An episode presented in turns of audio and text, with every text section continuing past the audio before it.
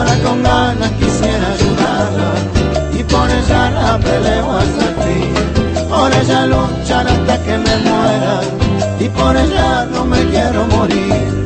Tampoco que se me muera mi vieja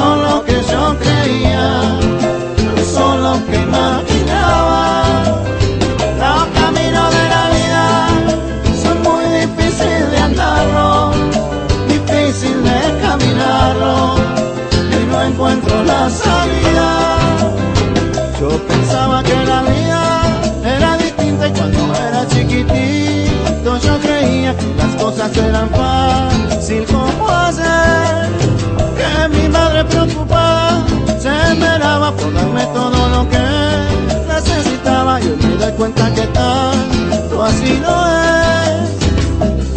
Porque a mi madre la veo cansada de trabajar por mi hermano y por mí. Y ahora con ganas quisiera ayudarla. Y por ella la peleo hasta el fin. Por ella luchar hasta que me muera. Y por ella no me quiero morir. Tampoco que se me muera mi vieja.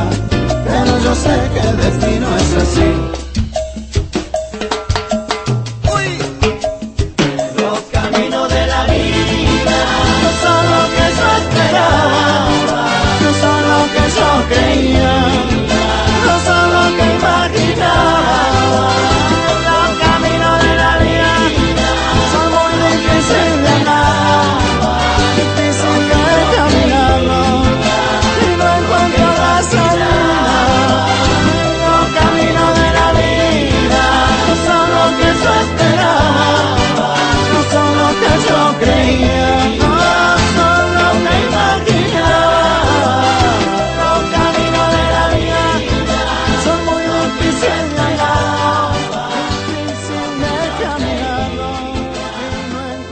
Estamos en comunicación con la licenciada Belaustegui Goitía. Ella tiene amplia trayectoria en psicología y una formación profesional amplísima con grandes antecedentes laborales. Bueno, ya la queremos presentar porque es una especialista en este tema que estamos hablando en el día de hoy y vamos a empezar a, conocerla un poco más y aparte a que nos ayude a enfocarnos en estos temas. Buenas tardes, Verónica, ¿cómo estás? Hola Aldo, buenas tardes, eh, ¿cómo andan? Gracias por, por la invitación y poder participar del programa. Bueno, la verdad que es un placer tenerte con nosotros. Contanos un poquito, vamos a empezar desde la prehistoria y vamos a conocer un poquito cómo, cómo te formaste y cómo decidiste estudiar psicología. Bueno, a ver, eh, psicología fue algo que desde que empecé me gustó. Siempre supe que me gustaba ayudar a las personas, eh, no sé, con el colegio misionaba, siempre tuve como esta faceta solidaria. Y en el momento de, de decidir una carrera estaba entre medicina y psicología y bueno, no me veía operando y el tema de la sangre, esas cosas, así que me parecía que la vía de ayuda era más por el lado de la palabra.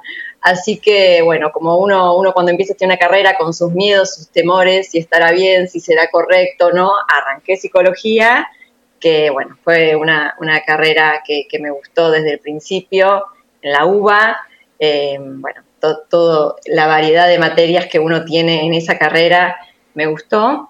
Y bueno, cuando me recibí tuve la posibilidad de trabajar en la clínica desde un primer momento, eh, bueno, haciendo eh, acompañante terapéutico de chicos autistas en un primer momento, así que ahí arrancó mi, mi tema con los niños, con la discapacidad.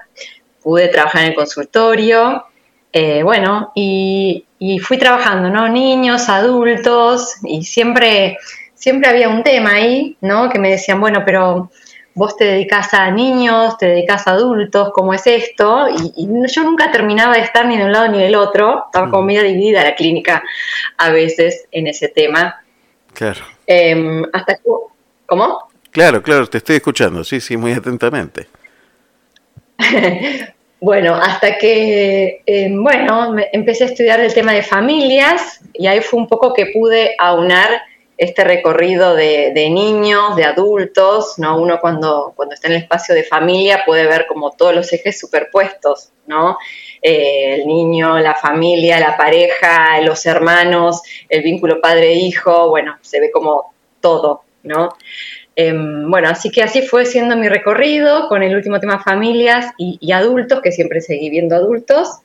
Y, y, bueno, y ahí llegamos a este último momento, que fue la cuarentena, el encierro, el, aislamiento, ¿no? Que cambió, eh, cambió todo el mundo, ¿no? Cambió todo, cambió todo el paradigma de, todo, ¿no?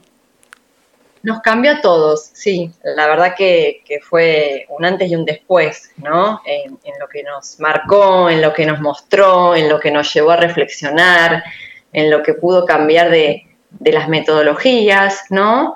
Eh, bueno, y así también a nosotros los psicólogos nos cambió, nos cambió nuestra forma de trabajar que tuvimos que, empezar con la videollamada, que era como un mundo nuevo, raro, mal visto hasta te diría, ¿no? Era como que todas teorías que decían no, que no era lo mismo la presencialidad que, que mediado por la pantalla. Había todo un temor, creo, ¿no? desde nuestro lado y, y, del lado de, los pacientes también, ¿no? Vos sabés que em, nombraste recién, eh, en el camino que ibas haciendo, en este itinerario de vida, eh, varias cosas que me quedaron ahí dando vueltas.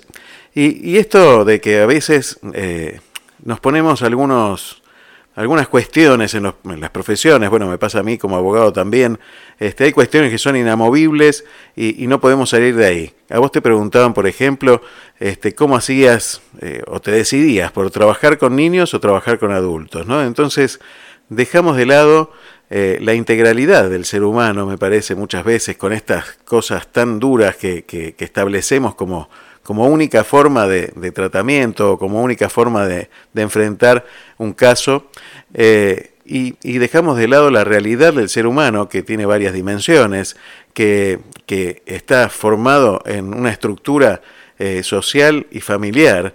Y, me parece muy importante volver a este tema y, remarcar este tema. Me parece que, esto que dijiste así al pasar, como, como que el tratamiento familiar te permitió trabajar con los diferentes actores de una familia, tanto niños como adultos, me parece que es importante volverlo a, reafirmar, ¿no?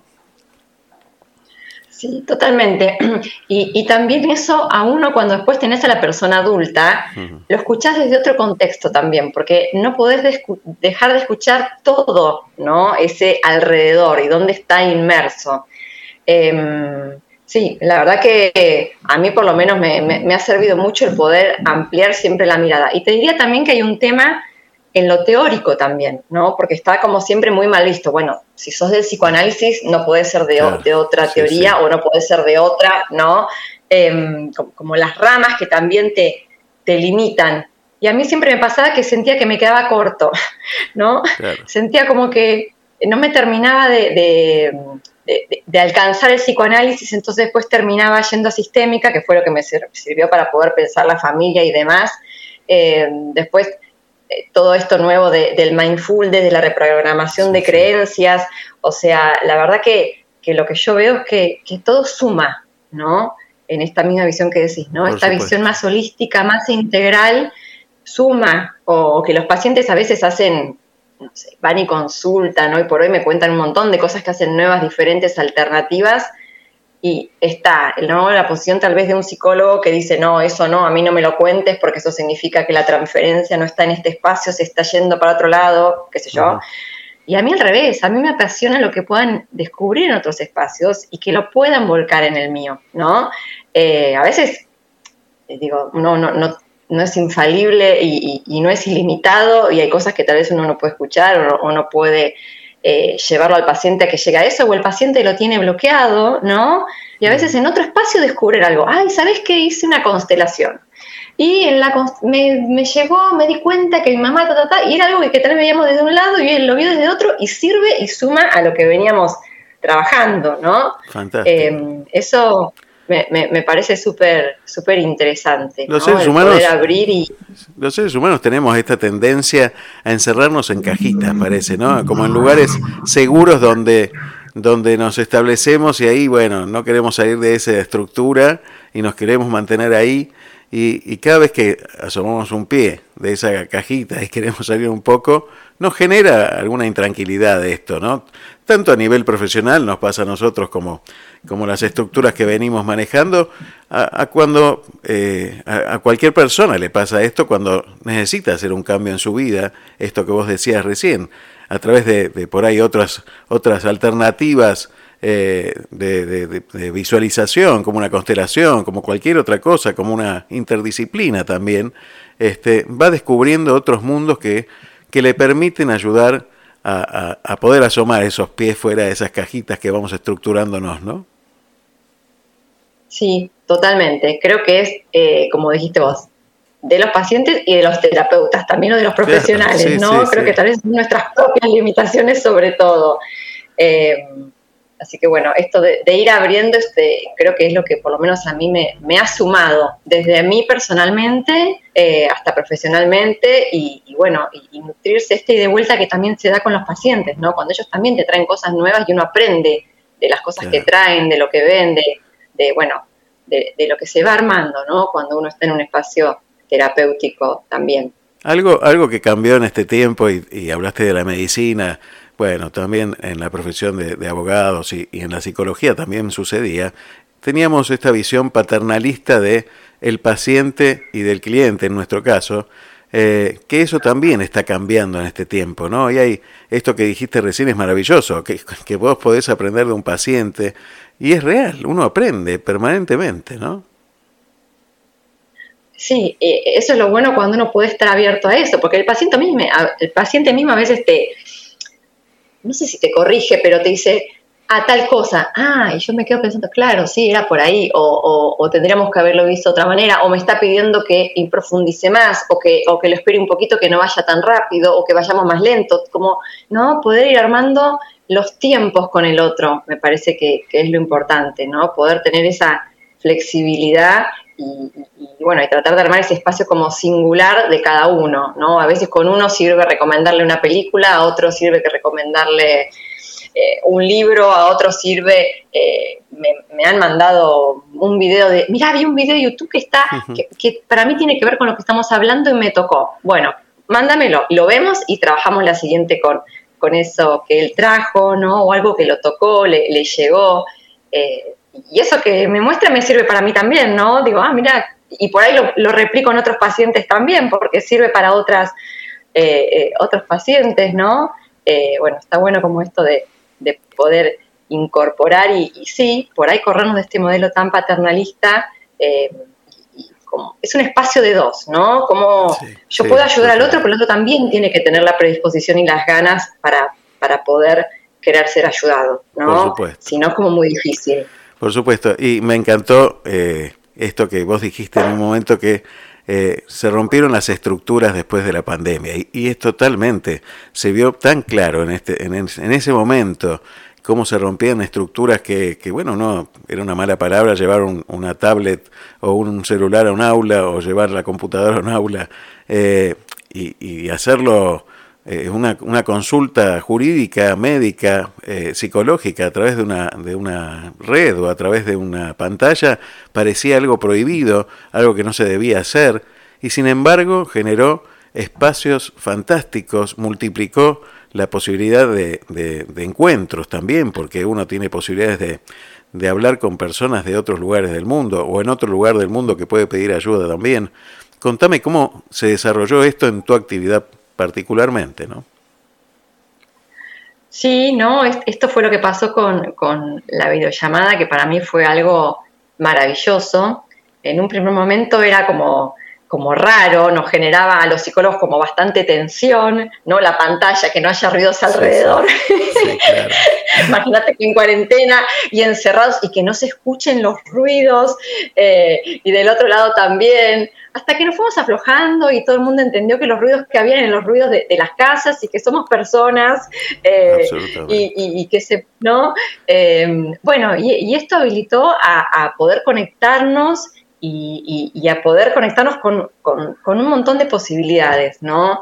Eh, desde las mismas personas que, están en Argentina que, pudieron conectarse y seguir los tratamientos, eh, ya sea desde la oficina, desde el auto, desde el baño, desde donde, desde una plaza, desde donde pudieran hacer un, un espacio para poder tener cierta intimidad y confidencialidad. Y también empezó a surgir consultas desde otros países, ¿no? Otros países, eh, gente que estaba afuera, que había migrado, que, que, también estaba movilizado por la cuarentena, por no poder volver a su país de origen, a visitar a su familia, ¿no? Eh, fuerte fue esa distancia que la cuarentena eh, enrostró, ¿no? Una cosa era decir, bueno, voy en un mes, en un año, cuando saque el pasaje, y otra, no puedes viajar, y no sabemos por cuánto, y, y, no hay pasaje, fue como para la gente que, estaba afuera muy angustiante, ¿no? Eh, bueno, y así me, encontré con, pacientes que retomaban sus espacios, que, estaban afuera y, me decían, Vero, estoy angustiada y, bueno, o retomaban, eh, o, nuevos pacientes que, también, que, consultaban porque habían migrado a otro país y estaban movilizados y estaban angustiados, le pasaban cosas, estaban con preguntas, no terminaban de adaptarse se, replanteaban, ¿no? Con esta distancia eh, eh, y con esta imposibilidad de venir, eh, si tenían que seguir quedándose en el país, ¿no? Como que se les hacía muy presente la distancia, ¿no? esto, de, no tener la posibilidad de, viajar era, era un tema.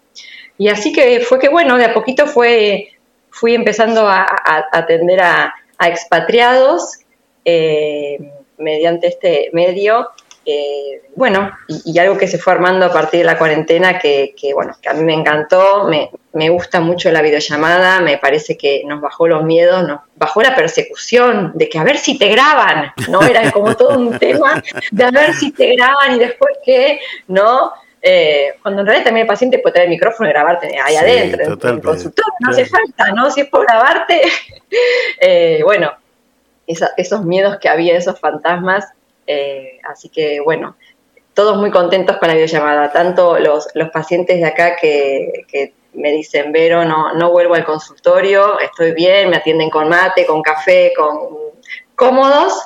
Eh, bueno, y la posibilidad de trabajar y acompañar a la gente que está en el exterior, pasando un proceso de, migración y de adaptación y, con todo lo que eso conlleva, ¿no? Eso, eso ha cambiado también en estos tiempos. Si bien el ser humano tiene esta, esta idiosincrasia propia de, ser medio nómade, eh, desde siempre. Digo, hace un tiempo que me parece que las distancias se han acortado. La pandemia también ayudó a que uno pueda teletrabajar desde cualquier lugar del mundo.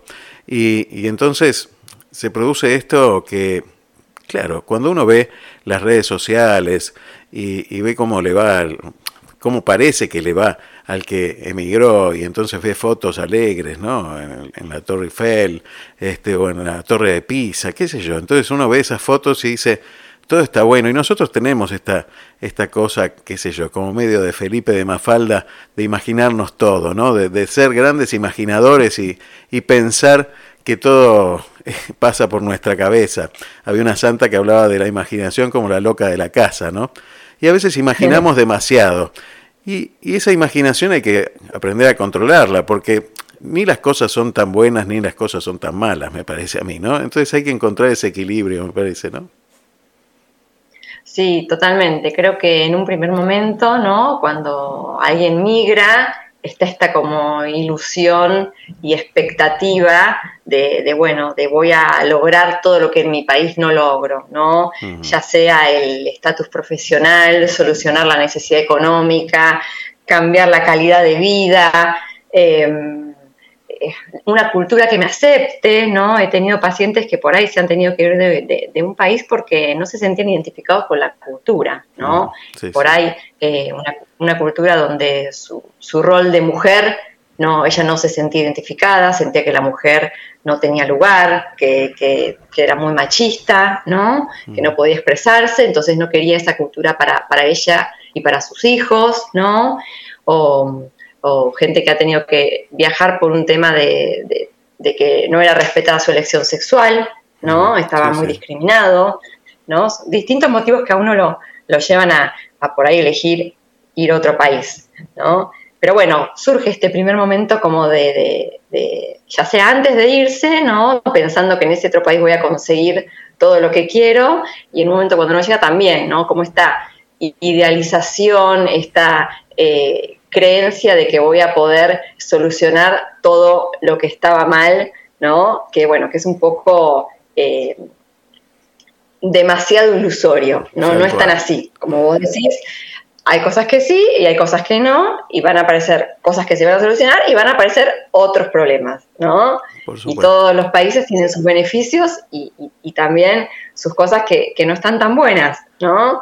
Eh, bueno, que después ahí uno tendrá que, poner en la balanza y, procesar e integrar para, poder adaptarse y estar. También otra cosa que sucede cuando uno deja esa cajita ¿no? que hablábamos antes, o esa casa, eh, donde uno vivió siempre, eh, pasa que después que uno no está, empieza a idealizar todo lo que dejó también, ¿no? Entonces se olvida de aquello que, que me provocó, a que, que me empujó a irme de ese lugar y empiezo a idealizar todo aquello que dejé, como que aquello que dejé era todo maravilloso y la verdad que acá es todo distinto. Yo he conocido casos incluso de gente que este, le daba bronca escuchar el idioma extranjero. Eh, que sentía esa, esa bronca, eh, no quería ni escucharlo, ¿no? Como que le molestaba hasta, le parecía ruido eso, ¿no? Este, son como etapas, ¿no? Hay como etapas eh, cuando uno tiene un desarraigo hay como una, como una serie de etapas ¿no? que van sucediendo, que no son matemáticas ni mucho menos, eh, pero que van sucediendo y que, es probable que uno al escucharlas diga, me está pasando algo de esto. Sí, eh, como vos decís, Aldo, es así, son etapas que tienen que ver con los tiempos subjetivos, no podemos decir tantos días, eh, tiempos subjetivos de cada uno, pero sí, hay un primer momento como de expectativa, de entusiasmo, de, sentirse como un turista en el lugar al que uno llega, como si estuviera de vacaciones y todo lo, asombra y todo lo, lo, ilusiona y todo es hermoso y todo es mejor, ¿no? Que donde estaba. Después viene un segundo momento donde empiezan a aparecer las diferencias, las comparaciones, cuando uno empieza a extrañar, cuando uno empieza a dudar, cuando uno se encuentra con las complicaciones, ¿no? Eh, donde ahí uno empieza a por ahí discutir con la pareja, empiezan a aparecer problemas con los chicos, empieza la culpa por lo que se perdió, por lo que no estuvo. Ahí es este momento donde vos decís que a veces uno puede empezar a idealizar el país eh, eh, donde estaba y ahí todo te molesta, ¿no? Entonces te molesta que la comida sea picante donde estás, te molesta no encontrar la misma eh, lugar para cómo tomas el colectivo, te molesta que el sistema de salud sea diferente, ¿no? Es un momento, un segundo momento complicado, necesario, que hay que poder atravesarlo, ¿no? Porque si uno se queda ahí, eh, le, empieza a pasar mal, ¿no? No se puede terminar de adaptar y, y, no está bueno, ¿no? Cuando uno logra pasar ese momento que es necesario, ¿no? De, enojo, de tristeza, de duda, de, movilización, hay un tercer momento que podemos hablar de una adaptación, ¿no? Cuando uno logra eh, fusionar como lo anterior con lo nuevo, ¿no? Logra duelar lo que perdió, logra incorporar las nuevas cosas que tiene este país, logra de alguna manera poder reinventarse, logra poder ver las cosas que le pasan como una oportunidad, ¿no? O sea, por ejemplo, si alguien es muy introvertido y de repente se encuentra que tiene que empezar a socializar porque si no, eh, bueno, está solo, aislado, ¿no? Una paciente que, por ejemplo, había ido, el que tenía la posibilidad de laborar el marido, había acompañado al marido, claro, el marido iba al trabajo, tenía amigos del trabajo, a ella le costaba mucho socializar, entonces quedaba como muy pendiente de, su país de origen, mirando el celular, no, no lograba socializar, le costaba, ¿no? Em, y bueno, fue para ella todo un desafío empezar a animarse a socializar, ¿no? Bueno, le costó, pero una vez que pudo, empezó a poquito a invitar a unos amigos, a otros, empezó a, bueno, después tuvieron hijos, que eso ayudó mucho, los hijos, y el hacerse amigos de, los, padres. de los hijos, ¿no? Em, bueno, y, pudo empezar a hacerse un, núcleo social que le permitió poder eh, instalarse, ¿no? Y bueno, y entonces podemos pensar que también esta migración le posibilitó desarrollar esta capacidad de socializar, ¿no? Dice, bueno, ahora sé que tengo esto, que antes yo creía que no lo tenía, pero ahora a partir de esta experiencia capitalicé algo que, no sabía que tenía, ¿no? Por ejemplo, si lo tomamos como una oportunidad para, para poder aprender. Em, bueno, y ahí es cuando uno logra instalarse, ¿no? Que a veces pasa que por ahí uno es como que está en el país eh, al que se fue, entonces vuelve a su país de origen como, bueno, estoy de vacaciones, pero vuelvo a mi país de origen. Estoy de vacaciones, pero vuelvo a mi país de origen, ¿no? Y esto se tiene que dar vuelta. Uno cuando se instala, está en, este país nuevo, que lo siente, bueno, su país, el país en el que está, donde tiene amigos, donde tiene colegio, donde tiene trabajo, donde logra armar su vida, logra armar un nuevo sentido de pertenencia, ¿no? Y vuelve de vacaciones al país de origen, pero son vacaciones, ¿no? Exactamente. Ahí es cuando uno logra darlo vuelta y logra instalarse, que lleva un tiempo, por lo menos un año, ¿no? Por lo menos, si podemos hablar de tiempos, así, algo.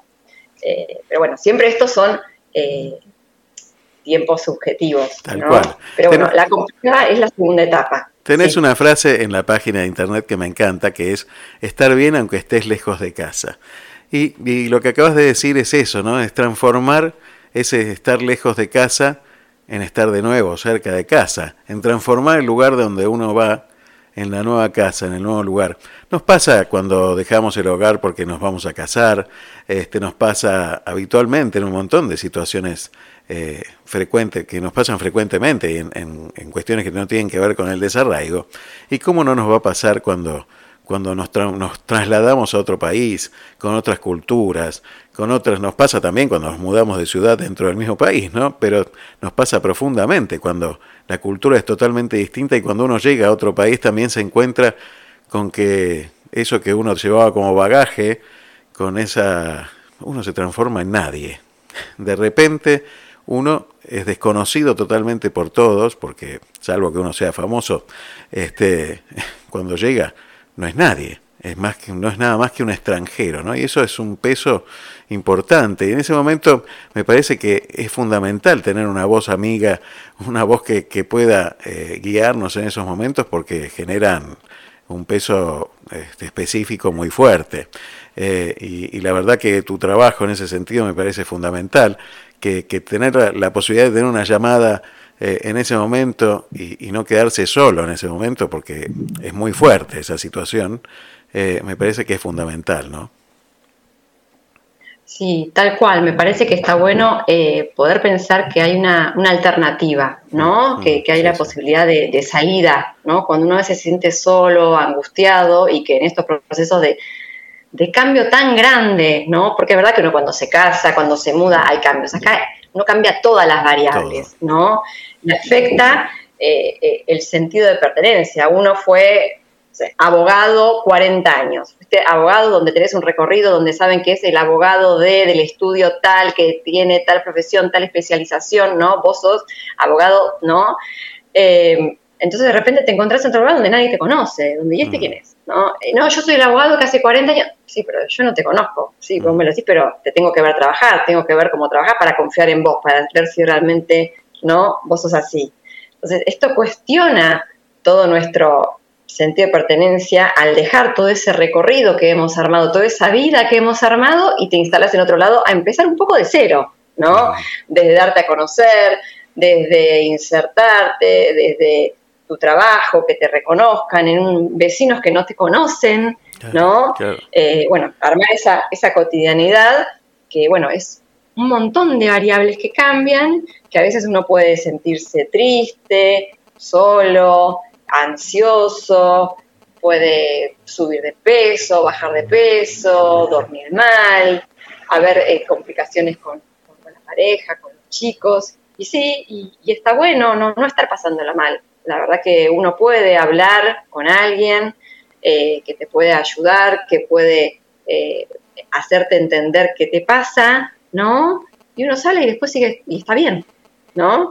que esa es la, idea de, de, un espacio terapéutico, ¿no? Uno poder ver cosas que no veía, poder verlas de otra manera, poder, a veces uno tiene que volver como atrás y entender de dónde salió y a dónde llegó y por qué llegó a dónde llegó, ¿no? Para poder entenderse, para poder amigarse, para poder eh, tener claro dónde está, para poder ver cómo seguir, ¿no? Y, sobre todo si se estanca, ¿no? Esto, este proceso de, adaptación es un proceso normal, esperable, que puede no necesitar consulta, como sí, ¿no? Si se estanca en ese segundo momento, ahí diría que estaría bueno destrabarlo para que pueda seguir, ¿no? Es un empujoncito para que después pueda seguir y poder adaptarse bien y, instalarse en este nuevo país. Me encanta, me encanta Verónica realmente y te comprometo a tener futuras charlas también porque me parece que, mucha gente se queda encerrada, trata de resolver por sí misma este, algunas cuestiones y muchas veces se logra con mucho esfuerzo, pero hay un sufrimiento que, no vale la pena este, pasarlo, porque eh, cuando uno se encierra y, es como un círculo vicioso, ¿no? Se va encerrando. Eh, hablaste recién de las discusiones de pareja. Sí, por supuesto, esta, esta intranquilidad va afectando a toda la familia, va afectando a todas las circunstancias de nuestra vida. Por eso me parece importante acudir a, una, a una ayuda de alguna manera, aunque te diga, mira, lo que te está pasando es totalmente normal y tenés que tener paciencia en este sentido, o tenés que hacer tal cosa, o tenés que ver tal otra cosa buena que tenés y que por ahí no la, no la venías viendo, eh, es necesario tener ese contacto personal y sobre todo si viene con una voz amiga, con una voz, con un acento este, cercano y con alguien profesional este, con gran experiencia, ¿no? Eso la verdad, por eso quiero comprometerte a, a futuras charlas, porque esto está cada vez más presente en nuestras sociedades. Eh, estamos, estamos pasando por una, situación de emigración importante en la Argentina y en los países de Latinoamérica eh, que viene repitiéndose. Y, hoy el mundo es cercano, entonces también, este, más allá de la emigración por cuestiones económicas o sociales, hay cuestiones que tienen que ver con, con, que el desafío que asumen muchos jóvenes o personas grandes, que, que dicen, bueno, ¿por qué no? Empiezan a asumir estos desafíos. Hoy el mundo es mucho más cercano. Eh, yo recuerdo cuando mi abuelo vino a la Argentina, este, vino en un barco y tardó un mes, ¿no? Entonces, eh, hoy, hoy estamos conectados permanentemente desde cualquier lugar del mundo y esto está buenísimo, pero también genera estas cosas y tenemos que aprender a sobrellevarlas como, como humanos, como humanos que somos y, pedir ayuda también. Aprender a pedir ayuda también es un, un tema muy importante para trabajar, ¿no? Totalmente. Y bueno, eso como dice la página un poco, estar bien aunque esté lejos de casa es importante y pedir ayuda te puede cambiar la vida, ¿no? Desde la propia experiencia y, desde lo que veo en, en, las pacientes y las personas que piden ayuda, uno pide ayuda y cambia, hace un vuelco, ve la realidad de otra manera y te cambió, no hace falta seguir pasándola mal, ¿no? Me parece que está bueno poder acortar los tiempos de sufrimiento. ¿No? Si podemos dejar un mensaje que sea ese, ¿no? No se queden mal, no se queden sufriendo, no vale la pena, no tiene sentido. Uno puede consultar, puede hacer preguntas, se puede hacer acompañar por, por quien consideren, ¿no? Pero no se queden solos y acorten los tiempos de sufrimiento, que la vida es para disfrutarla, ¿no? Es para estar bien y para poder disfrutarla. Es así. Este, la verdad que la felicidad está ahí al alcance de la mano, lo que pasa es que muchas veces no la vemos, ¿no? No la vemos. Verónica, ¿cómo hace la gente para conectarse contigo? Este, decinos tus redes, decinos cómo te buscan, danos un teléfono, decinos porque yo ya te estoy llamando de vuelta. bueno, mi, teléfono es eh, más 549 11 54 56 20 58 y si no, bueno, está una, una, página web que yo hice para poder entrar en contacto con toda la gente que esté por fuera en otros países, que es eh,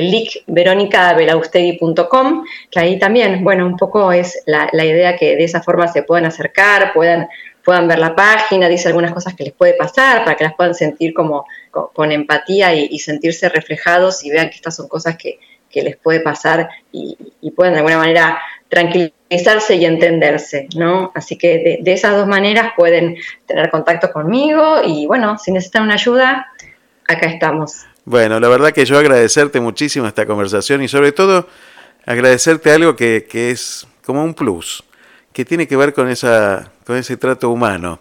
Que, que, bueno, que por supuesto cuando uno va a un psicólogo muchas veces espera esto, ¿no? Espera la escucha, pero muchas veces no se da.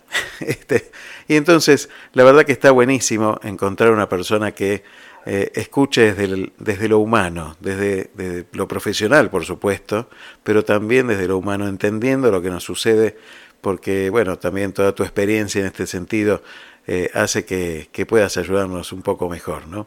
Muchísimas, muchísimas gracias. Gracias a ustedes por permitirme participar. Bueno, un beso grande. Gracias, Verónica. ¿eh? Nos estamos viendo en otra, en otra ocasión muy próxima, seguramente con otro tema. Y, y, bueno, seguir desarrollando este tema que la verdad que es muy importante y este gran invento de la tecnología que nos permite encontrarnos y acercarnos un poco más. Muchas gracias. Dale, les dejo un beso y sí, cuenten conmigo entonces. Muchísimas gracias. Chao, chao. Volar, lo que se dice volar. Volar, volar, volar. No vuelo. Volar,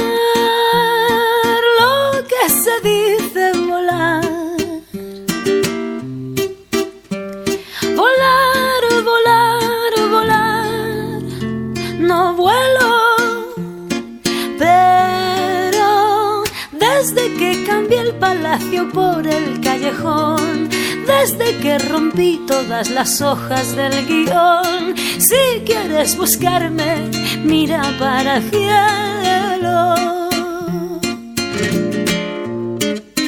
Pero desde que me dejé el bolso en la estación y le pegué fuego a la tele del salón, te prometo hermano que mis suelas no tocan el suelo. Solté todo lo que tenía y fui feliz. Solté las riendas y dejé pasar.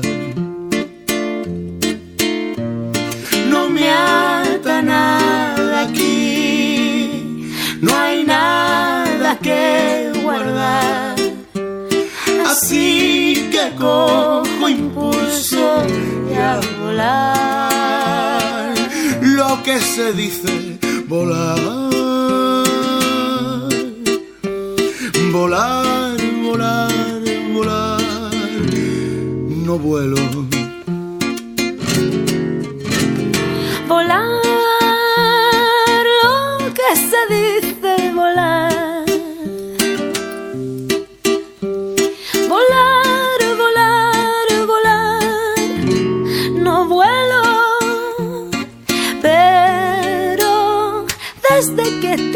Las llaves ya no quiero entrar.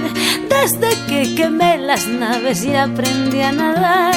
Si quieres buscarme, mira para el cielo. Pero desde que olvidé el teléfono en un bar, desde que no tengo nada parecido a un plan, te prometo, hermana que mis suelas no tocan el suelo. Solté todo lo que tenía y fui feliz. Solté las riendas y deje pasar. No me ata nada aquí, no hay nada que guardar. Así que cojo impulso y a volar. A volar, lo que se dice volar.